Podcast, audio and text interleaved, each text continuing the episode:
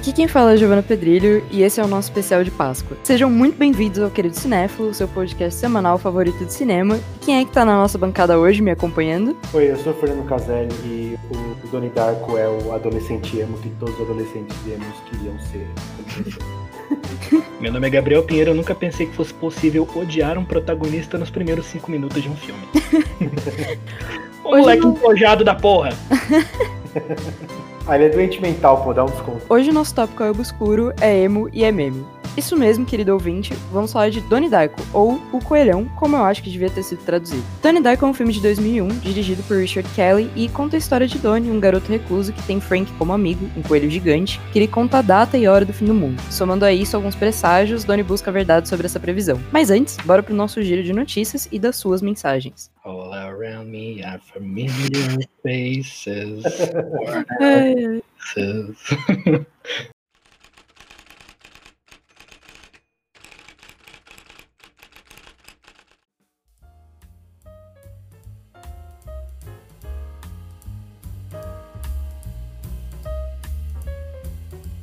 Feliz Páscoa para todos depois do anúncio do elenco principal, Batman ao longo Dia das Bruxas, parte 1, teve sua primeira imagem oficial divulgada pela DC Entertainment. Trata-se de uma adaptação da aclamada graphic novel criada por Jeff Lowe Tinsale. De acordo com a descrição oficial, enquanto Batman, o capitão Jim Gordon e o promotor público, o promotor público Harvey Dent trabalham lado a lado para terminar com as atividades ilegais de Carmine Falcon, uma série de assassinatos vinculados ao mundo da máfia se desenrolam em Gotham City. O vilão misterioso apelidado Holiday, feriado, está mantendo membros dos mais importantes famílias de mafiosos vinculados aos Falcone. A cada feriado, o dia comemorativo. Nas cenas dos crimes, restam apenas uma arma .22 e um bico de bebê, que atua como silenciador e também como uma lembrança do criminoso. As pistas válidas são poucas, e os assassinatos são cometidos por um profissional. Batman, ao longo Dia das Bruxas Parte 1, chega no segundo semestre de 2021, mas ainda sem data definida. Totalmente voltado às questões socioambientais contemporâneas, o Festival de Cinema Ambiental da Chapada Diamantina, Fancine, apresenta sua primeira edição. O evento gratuito e online acontece de 1 ao dia 10 de abril com a, com a exibição de 21 filmes socioambientais e a realização de 6 lives. Todos os filmes estarão disponíveis no site www.facine.art.br. E além das exibições, serão realizadas lives com as diretoras e os diretores dos trabalhos que compõem o festival. A live de abertura com Alan Lobo, diretor do festival, e as restantes serão transmitidas ao vivo através do canal canal no YouTube da TV UNEB, sempre às 19 horas. A programação completa será divulgada pelo Instagram no evento arroba Chapada.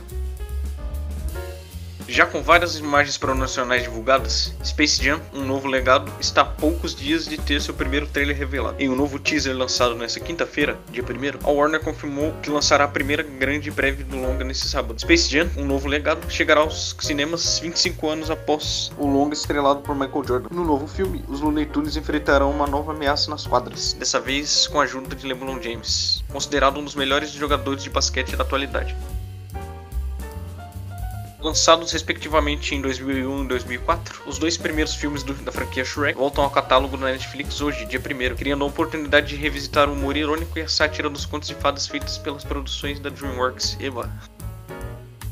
Todo o universo da DC Comics nos cinemas acaba de sofrer duas perdas. Novos Deuses e The Trench, filme derivado de Aquaman que seria focado nas criaturas do fosso. Segundo The Hollywood Reporter, os dois longas foram engavetados pelo Warner. Em Novos Deuses, projeto que era comandado por Ava DuVernay, veríamos os poderosos personagens da DC conhecidos como os maiores inimigos do Apocalipse e do Darkseid, enfrentando inúmeras guerras contra o ditador espacial. Tom King, aclamado escritor dos quadrinhos, conhecido pela sua adorada história O Senhor Milagre, um dos novos deuses estava auxiliando DuVernay no roteiro desde 2018. Já em The Trench, que teríamos James Wan como diretor, exploraríamos mais sobre a temível região do fosso e as criaturas abissais que vimos no filme do Aquaman. O filme seria todo de terror e teve um roteiro escrito por Noah Gardner e Ainon Fitzgerald, com Peter Safran agindo como co-produtor ao lado de Wan. O Esquadrão Suicida, novo filme da equipe mais temível da DC Comics, acabou de ter um trailer cheio de cenas inéditas divulgado. Na prévia, podemos ver um pouco mais do que o filme reserva, incluindo os poderes e habilidades de vários integrantes do grupo. Pelo seu Twitter, o diretor James Gunn compartilhou o nome do trailer do filme. Ainda que seja 1 de abril, a única piada aqui são os super vilões que concordam em trabalhar para Amanda Waller. O novo trailer do Esquadrão Suicida foi lançado na noite de ontem, exclusivamente para cinemas. Nos encontre nos cinemas dia 6 de agosto. Esse foi o giro dessa semana. Lembre-se que você pode enviar perguntas ou mensagens pra gente através do e-mail queridocinófilo.gmail.com, formando seu nome e pronomes. E nas nossas enquetes do Instagram, que é queridocinéfilo. Eu sou André Germano, muito obrigado e um grande abraço.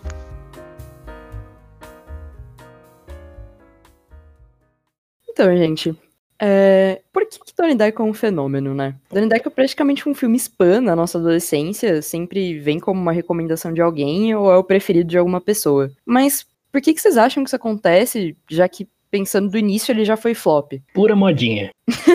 Ah, Eu acho que é um filme que ressoa bastante com, com adolescente cinéfilo, sabe? Uhum. Gosta de filme, tá descobrindo os clássicos. Esse é um filme que, que ele, ele, ele, pare, ele parece ser bem mais profundo do que ele é, sabe? E é essa coisa pseudo-intelectual que você busca quando você é adolescente. Eu acho que ele vai naquela onda daqueles filmes de pré-adolescente de 13, 12 anos de idade que tá atrás de personagem pescotapa, tá ligado? Então você começa a ver os filmes do Johnny Depp, você vê Donnie Dark, você assiste as vantagens de ser invisível e você acha maravilhoso, você se identifica, sabe aquela pira torta, tá ligado? Eu acho que é isso que faz o- os adolescentes cobrirem Donnie Darko, assim, nessa, nessa certa época. É muito movimento meio Tumblr, se você for parar pra pensar também, esse rolê. Eu tenho certeza que eu já vi muita coisa de Donnie Darko no Tumblr na na época que eu usava. Ah, então eu nunca participei, mas eu imagino. Você vê que adolescente pescotapa é um, ótimo- é um ótimo termo.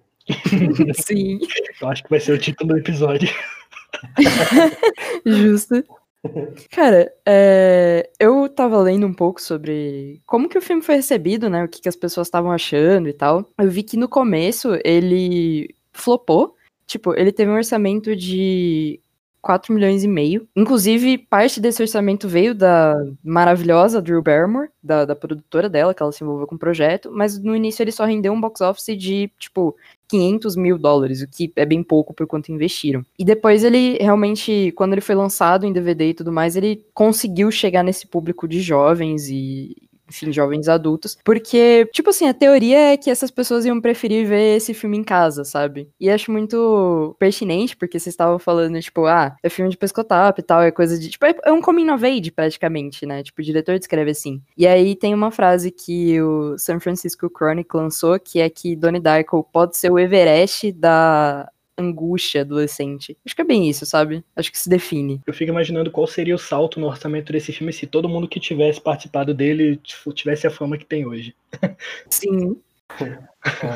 Só, só o Jay Gyllenhaal já ia, já ia estourar 10 vezes o orçamento. Assim, ele parece mesmo ser um filme de, de box office baixo, assim, porque ele acho que é um daqueles filmes que, que rolou aquele fenômeno que ele ficou famoso muito depois dele, dele ter sido lançado, talvez, ou tô errado. Sim, foi um, foi um tanto, assim. É o status cult, né? São filmes que, que eles se proliferam pelo, pela indicação, pelos amigos que conhecem, que vão assistir junto.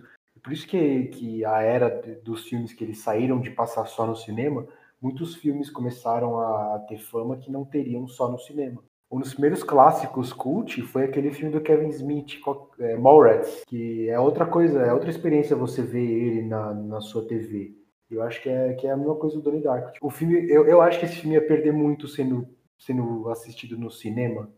Uhum. Acho que ele também sofre um outro efeito, que é mais da época também que ele saiu, porque ele é de 2001 e ele lançou um pouco depois do 11 de setembro. Então, você vê Foi que... tipo uma semana, não foi? É, foi, Aí, ó, foi bem 24. pouco. Imagina, gente, um prédio, ah, vamos inventar numa sala fechada, escura, vendo um filme. Ah, óbvio que não.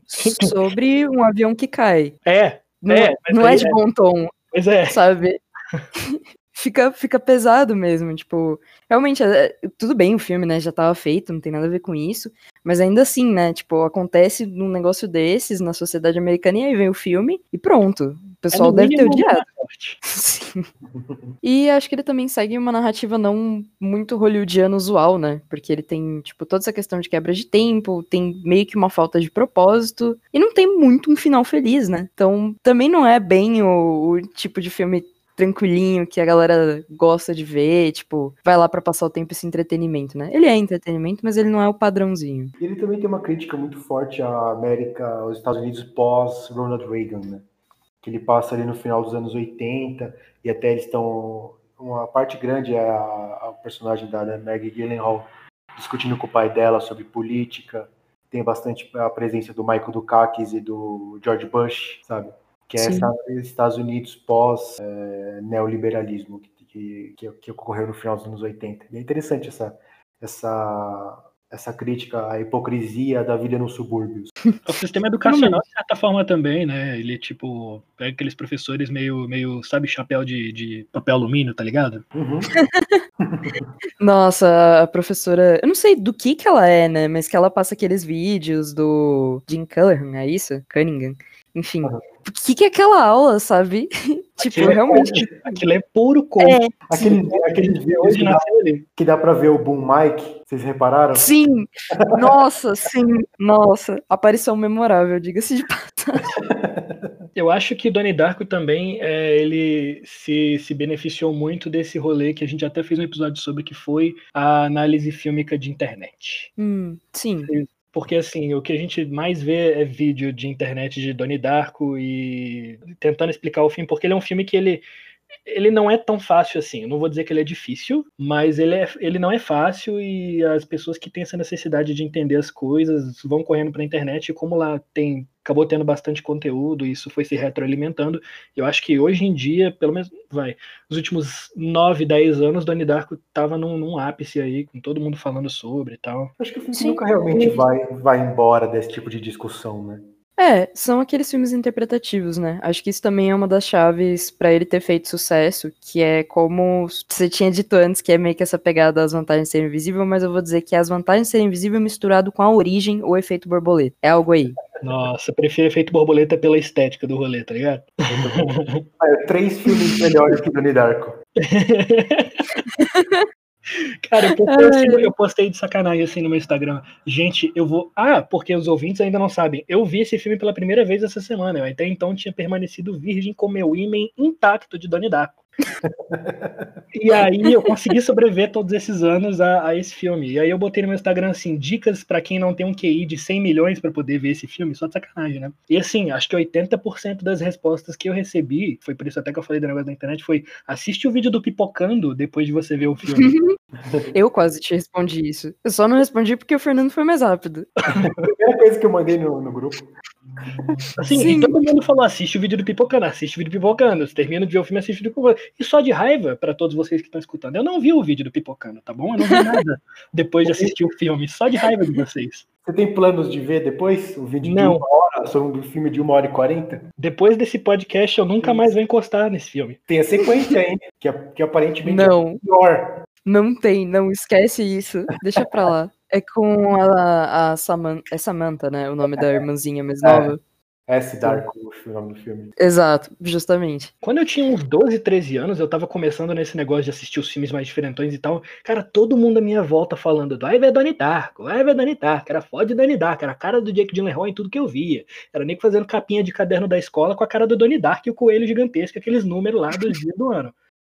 E aí, nossa, eu peguei um ranço, mas eu peguei um ranço tão grande que eu falei, eu não vou ver esse filme só de raiva. Eu não vi até anteontem. Olha só. Você, você acabou perdendo a única época que você ia ver Donnie Darko que ia falar, ah, esse filme é da hora. Graças a Deus, porque hoje eu tenho certeza que eu sentiria vergonha de mim mesmo, porque eu provavelmente ia querer tatuar alguma coisa desse filme. Nossa. Nossa, é. Que bom que você passou longe. Eu já vi gente que tatuou a- os números no, no antebraço. Uhum. Eu não julgo, mas assim, eu, eu mesmo, eu, Gabriel, se eu tivesse feito isso, provavelmente não ia gostar de ter isso aqui hoje no meu corpo. Não, você ia se arrepender, mano. Por mais que nós três tenhamos sido adolescentes Zed e Emo quando mais novos. Não explana. O que, Vai que achou de, foto. o que rolou de foto no grupo do WhatsApp quando a gente decidiu falar sobre esse filme não foi sacanagem. E eu mostrei o privilégio de ser mais velho e toda, todas as minhas vergonhas estavam no Orkut. Aí, perfeito. Passou bem.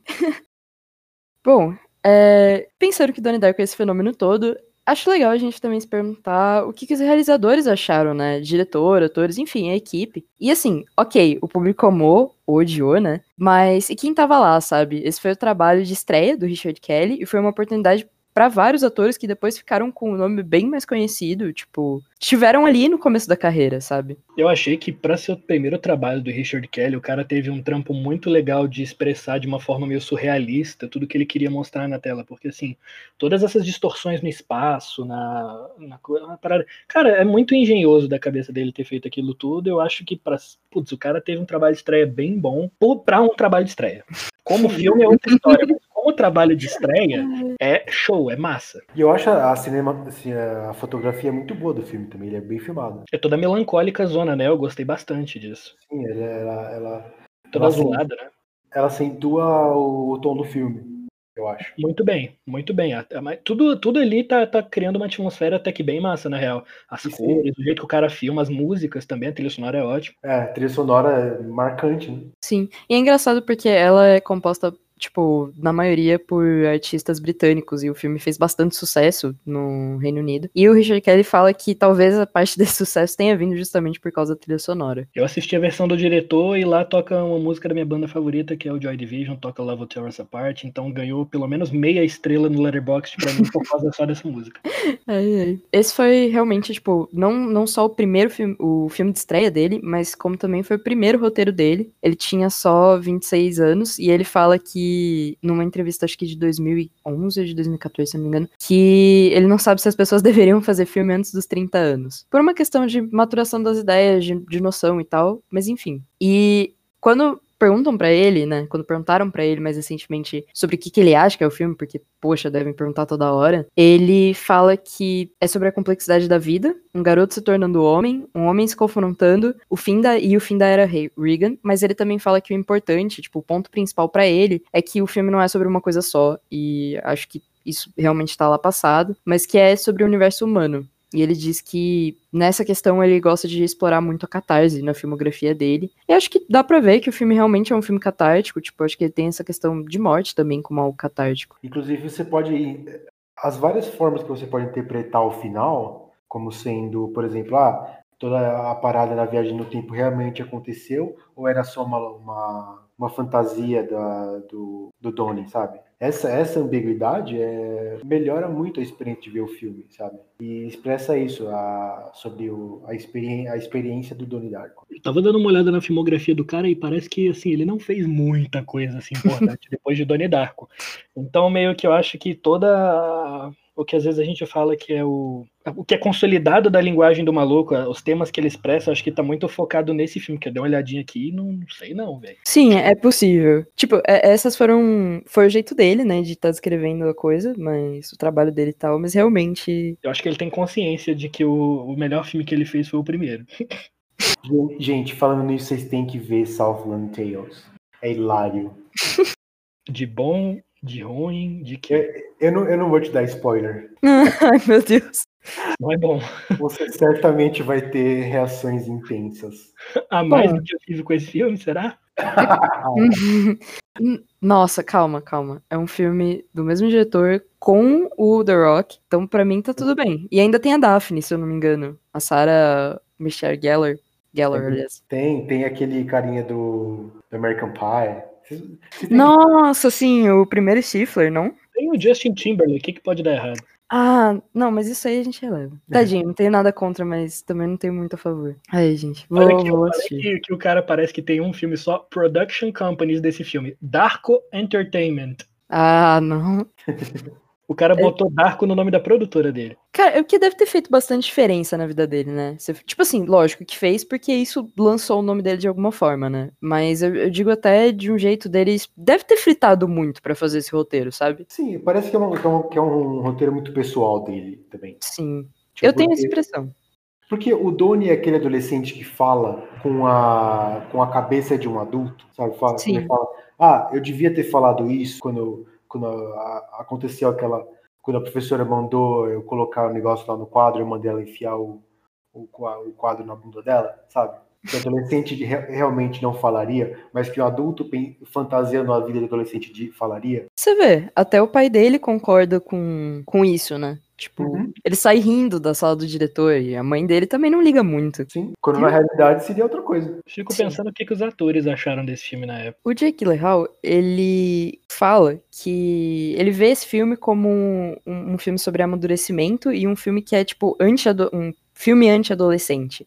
Porque ao mesmo tempo em que ele vê como um coming of age, ele fala que é um coming of age invertido. Ele também comenta muito que ele teve, tipo, meio que uma mentoria, assim, entre aspas, do Patrick Swayze, que foi bem... Bom, foi bem relevante pro início de carreira dele, né? E uma curiosidade também é que a Maggie Gyllenhaal, que é a irmã dele, que faz a irmã dele na, no filme, ela teve que ser convencida a participar, porque de início ela não queria, achando que estavam contratando ela só porque era a irmã mais velha do Jake. E ela acaba sendo uma das, uma das minhas performances favoritas de- desse filme. Sim, eu acho que eles serem irmãos também ajudou, né? Mais do que a Drew Barrymore. Não, uma das, né? Ah, tá. Eu adoro a Drew Barrymore, adoro a mãe, a mãe deles, a, aquela professora do Sparkle Motion também, eu acho divertida. quando, quando ela fala, I'm beginning to doubt your commitment to Sparkle, Sparkle Motion. Pegaram todo o carisma que devia estar no protagonista e botaram nos secundários. É foda, né, velho? Mas, mas eu gosto da, da performance do Jake Gyllenhaal, cara. Eu gosto. Eu acho bem feito. Ele é um ótimo ator, a atuação dele tá ótima, mas o personagem é um. Vamos. Calma, calma, rapaz. Sim. É comum de acontecer do filme ter mais de uma versão. E uma geralmente vai pro cinema, outra é de DVD, ou o famoso Director's Cut, né? E o Donnie Darko justamente tem duas versões. Uma que eu vou chamar de mais fácil e uma que é mais difícil. A primeira é a do cinema, que saiu em 2001, e a segunda é a do diretor, que saiu em 2004. Como que vocês acham que é melhor assistir? Cara, eu vi, eu vi pela primeira vez a versão do diretor pra, pra, em preparação para esse podcast. E eu acho que é a, vers a pior versão pra você ver o filme. Porque. Triste.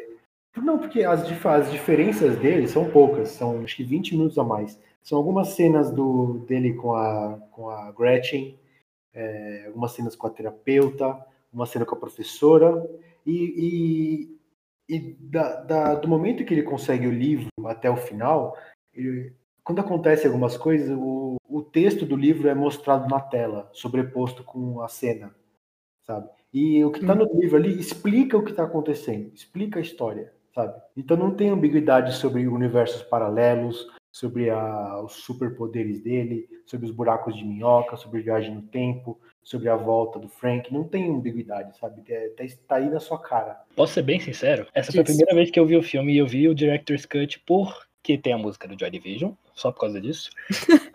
Só que, assim, a, a montagem desse filme ela é, ela, é, ela é alguma coisa a ser comentada, mas toda vez que essas páginas do livro apareciam, ficava um monte de palavra na tela e a legenda por cima, né?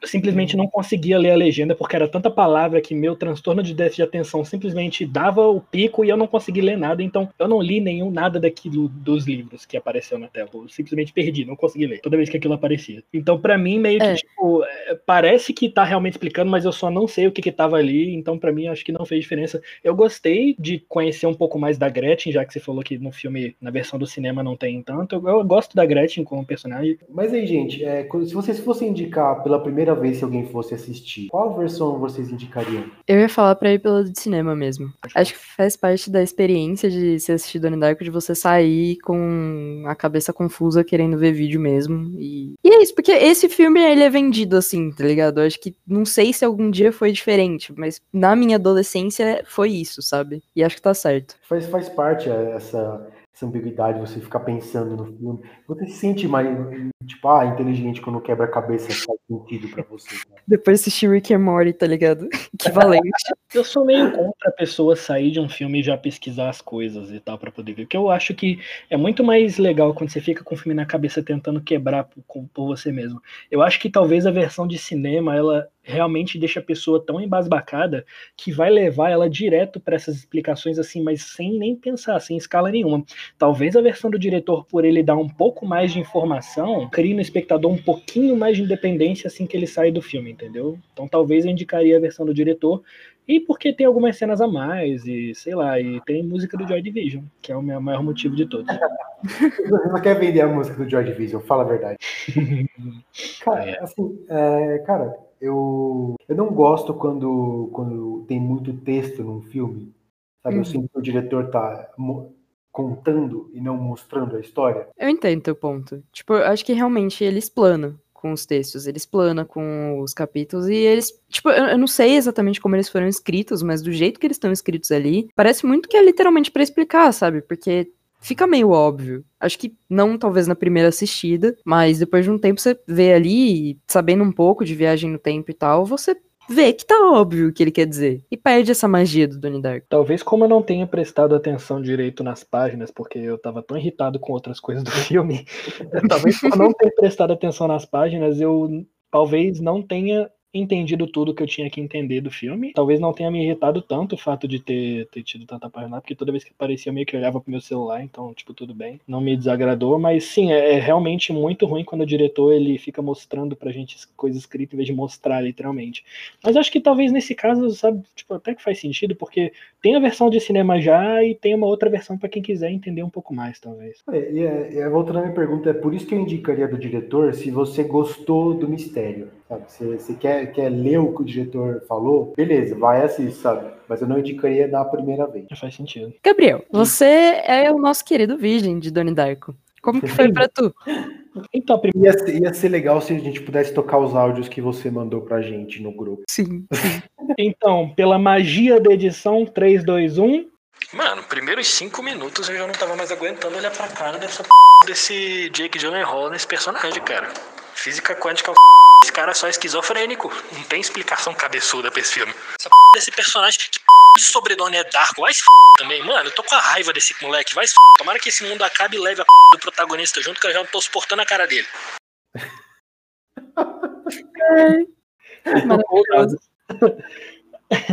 E aí, o que vocês acharam dessa reação?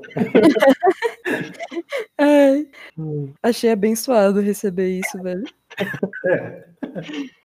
Cara, o Donnie Darko, ele tem a expressão facial de todo adolescente birrento, que você olha pra cara dele, ele parece que... Ah, Caraca, que, que, protagonista insuportável. Ele é malvado por nada. Ele fica berrando com a irmã dele, ele é, enche o saco de todo mundo. É um pentelho, cara. Não consigo. Eu não consigo gostar de um personagem desse. Como é que as pessoas se sentiam atraídas na época que viu esse filme quando adolescente? Caraca, que moleque insuportável. Você tinha que ser um adolescente igual ele pra, pra, pra entender. Eu era. Graças a Deus eu não alucino com coelho furry gigante. É, é, é essa parte muda um pouco, mas. Eu era, eu já fui adolescente emo, cuzão também. Exato, a questão é você ser Ed, sabe? E aí, tipo, putz, Donnie Darko é o seu filme. Sabe aquela cena que, que ele tá na, na, na palestra do, do Patrick? Ah, sim. Então, a melhor cena do filme. Todo adolescente queria dar esse discurso. Gente, sim, inclusive meu sonho de ensino médio foi justamente isso. Graças a Deus eu consegui realizar numa palestra antidroga. Peraí, muito feliz. A menina Ed do Proerd. Não era Proerd, não era Proerd. Eu sei o nome do moço, né, mas eu não vou estar tá falando. Ok, ok porque vai que. Mas ele passa aí, ele é uma dessas pessoas que são contratadas realmente para dar palestra anti-droga e tal. E chegou um determinado ponto que o pessoal. Que, que o pessoal surtou, né? Porque o que acontece? Na minha escola tinha bastante maconheiro, eu acredito, né? Pelo que deu. E o pessoal ficou puto que aquilo tava acontecendo, que já era a segunda palestra anti-droga que a gente tava tendo no, no ano, então já tava sendo insuportável. E aí o pessoal começou a colocar mais questão, tipo, falaram de açúcar ser droga e tal, o cara ficou muito bravo e aí eu tive que pegar no microfone e tiraram o microfone da minha mão, foi lindo. Você chamou ele de, de anticristo também? Infelizmente não, porque eu não queria xingar ninguém, mas Mano, eu, comecei, tipo assim, tiraram o microfone da minha mão, eu fiquei falando alto e foda-se. É isso. Não, assim, não, não acho bonito hoje, porque é meio vergonhoso. Sim, completamente. Mas na época que você é um adolescente Ed, faz sentido. Faz, faz. A pessoa mais sensata desse filme é a Gretchen, que olhou na cara do Donnie e falou: Você é estranho, de cara. Eu falei: Pronto, gostei dessa menina. Ela entendeu todo o filme. Sim, mas é verdade. Não, tem a hora que o Coelho fala, o mundo vai acabar. Eu falei, porra, o mundo vai acabar, tomara que leve a porra do protagonista junto. Olha só, sonhos se realizaram. E é o que aconteceu. Sobem os créditos, é isso. Mas e tu, Fernando, o que, que tu achou? Ah, eu, eu adorava esse filme quando era moleque. Eu assisti na mesma época do Pulp Fiction, é, Clube da Luta. Eu, eu era assim, e eu indicava para todo mundo, eu era o chato do Donnie Darko. Hoje, hoje eu tenho vergonha. Falei? Eu, não, eu, eu, eu gosto do filme, eu entendo a parte artística dele, sabe? Eu gosto das performances, eu gosto da música, eu gosto dos personagens, mas eu acho que, assim, tem filmes que são complicados e tem filmes que são profundos. Donnie Dark é um filme complicado que se acha profundo, sabe?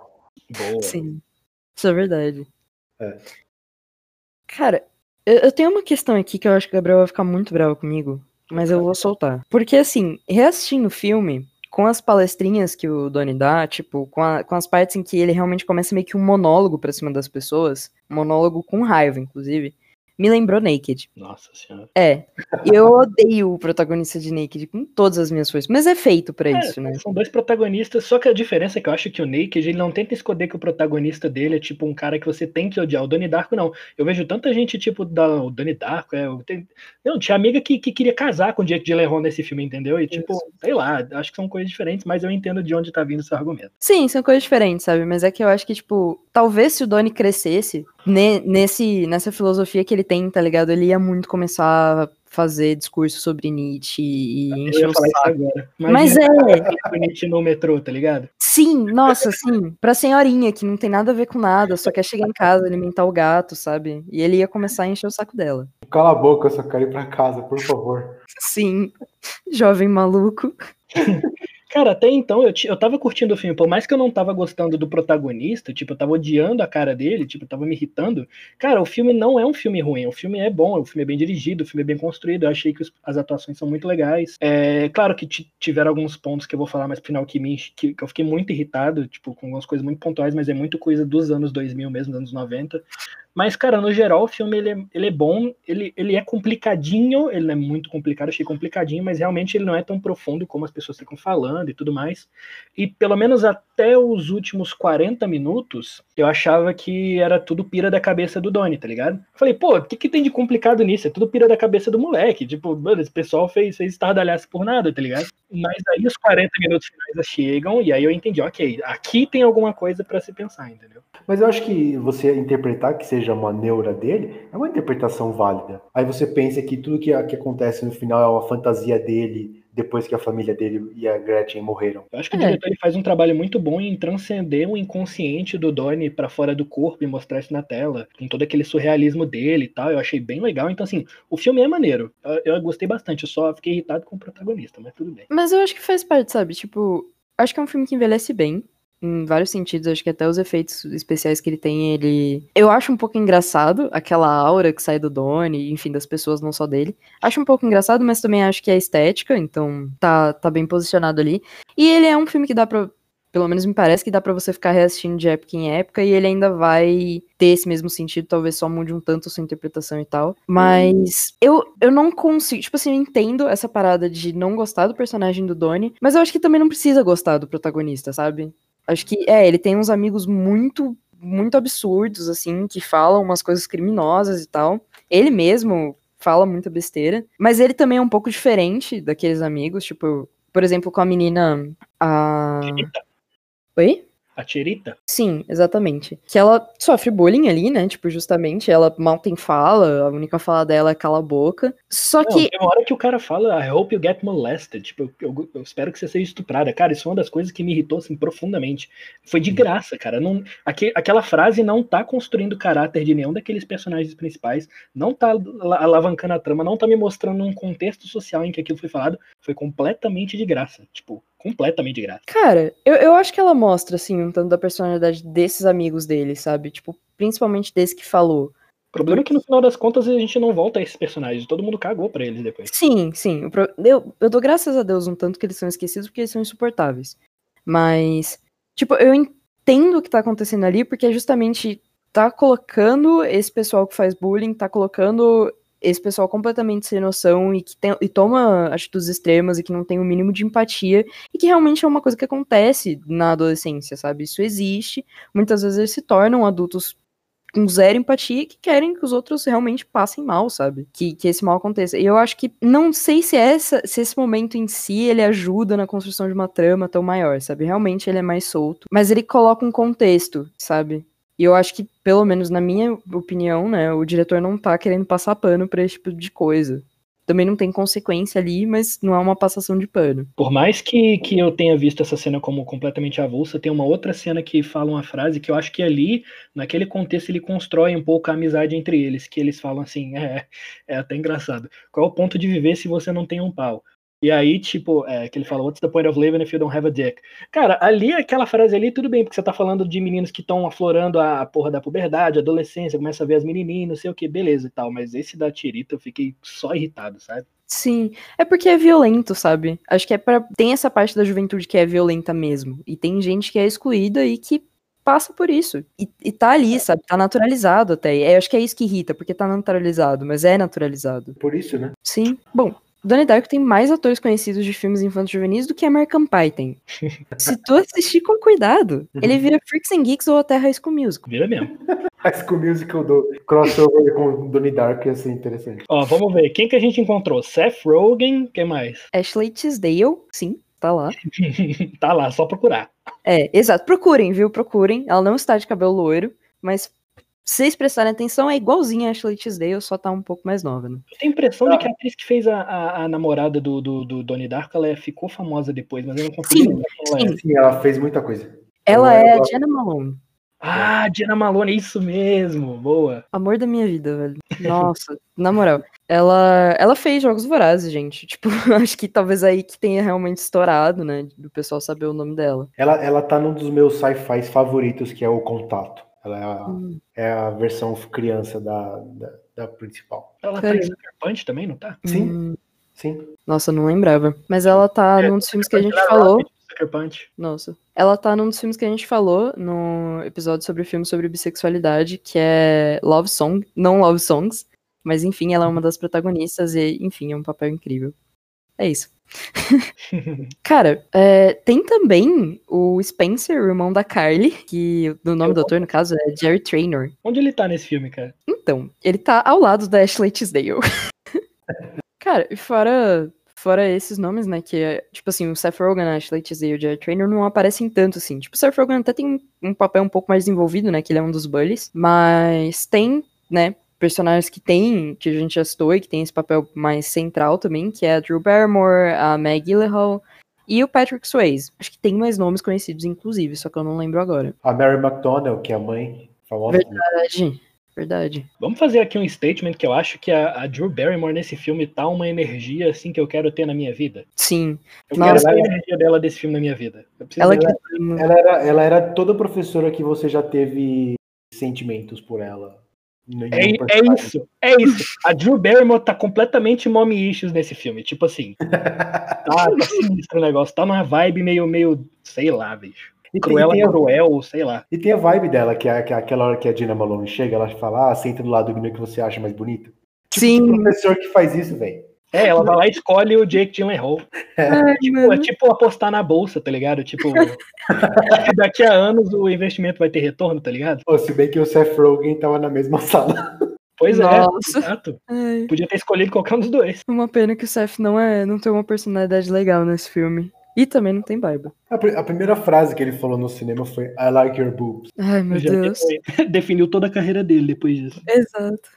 Nossa, Aí depois é I like your boobs. O negócio meio Beavis e Butthead.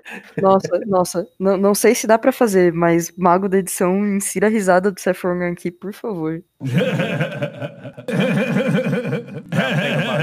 Gente, e é assim tão difícil de entender, porque dá pra entender esse filme, afinal de contas? Eu acho que é uma pergunta para além dessa, ainda mais importante, é claro que eu já respondi essa, mas precisa entender? Tipo, realmente é necessário que você veja um filme que você entenda tudo? Tipo, que, que, que mania é essa de querer entender tudo? Você não pode ver um negócio que você não entende? Você- co- co- o ego é do tamanho da parede, pra, tipo, ah, não, não entendi o filme é algo, tipo, diminu...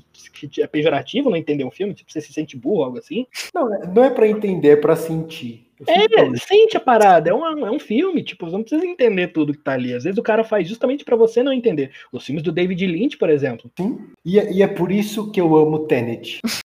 Porque, Ok. ele- porque eles literalmente falam no filme, não é pra entender, é pra sentir. E eu, mano, eu foda-se, eu amo esse filme. Fernando, a gente vai ter corte no orçamento do querido cinéfilo. Não, não, A gente, a gente vai ter que deixar você ir. não- eu não ganho nada, porra. Eu acho que dá pra entender. Assim, pelo menos eu vi a versão do diretor, então minha fala tá, tá, tá, tá pautada nesse filme. Assim, eu, eu, eu consegui entender até então, até os 40 minutos, ok, aquilo tudo tá na cabeça do Donnie, e essa era a minha principal teoria. Depois que eu vi o negócio da turbina de novo, eu falei, ok, eu acho que esse filme tá mexendo com duas linhas temporais, e talvez essa turbina seja o que tá conectando as duas. Ponto, eu não precisei de mais nada, não vi mais filme, eu fiquei satisfeito.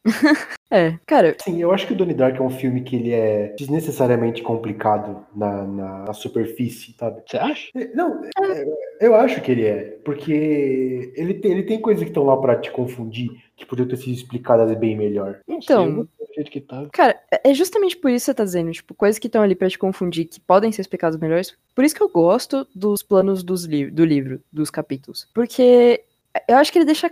Justamente, ele deixa claro o que tá acontecendo. E pra entender isso, agora realmente a explicação do negócio. Primeiro, a gente tem a teoria das cordas, que, bem, bem resumidamente, vamos falar que existem diversos paralelos com todos os possíveis destinos do- dos personagens, enfim, das pessoas, do, do que, que realmente pode acontecer. No universo tangente, basicamente traduzindo, né? Duas linhas, duas dessas cordas, elas se tocam, elas tangenciam e o destino se altera.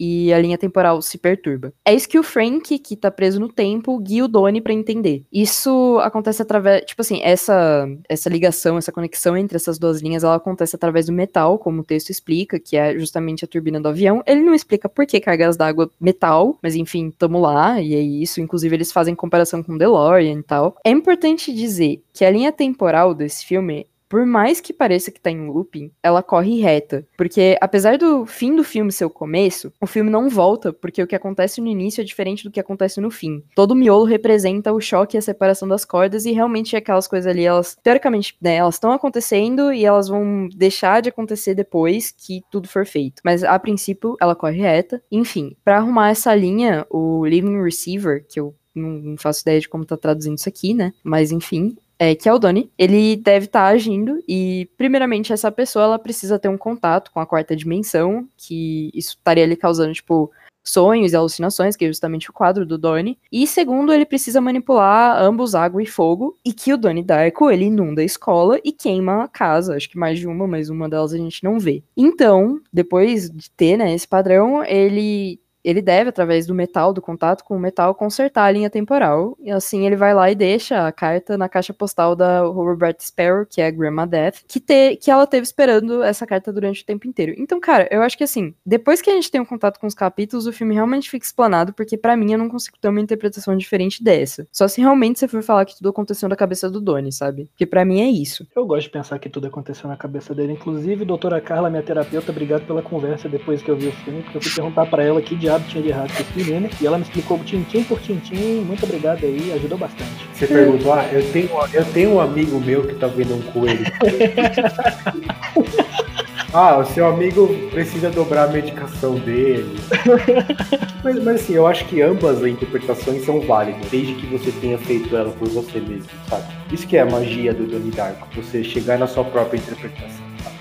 Pode crer. E o querido cinéfilo dessa semana vai ficando por aqui. Fique ligado no nosso site oficial e nas redes sociais para mais conteúdo do querido cinéfilo. Textos toda terça-feira ao meio-dia e podcast toda sexta às 10 da manhã. Lembre-se que você pode enviar perguntas ou mensagens pra gente através do e-mail queridocinéfilo@gmail.com, informando seu nome e pronomes, ou nas nossas enquetes do Instagram, que é arroba queridocinéfilo. Nós também temos Twitter, que é arroba queridocinéfilo. É isso, gente. Vamos ficando por aqui. E interpretem Donnie Darko e digam pra gente o que vocês acharam. Por favor, queremos mais interpretações do que duas que a gente deu aqui, porque tem milhões aí. Galera, por algum acaso, se vocês virem um coelho gigante e não for uma feira de furry, por favor, procurem ajuda. Saúde mental em primeiro lugar, terapeutas disponíveis, tá bom? Vamos no SUS procurar uma ajudinha. Corram. É isso aí. Boa- Boa noite e não faltem na terapia. Não virem a humanidade. É, por favor, o mundo, o mundo não, não precisa de mais unidade.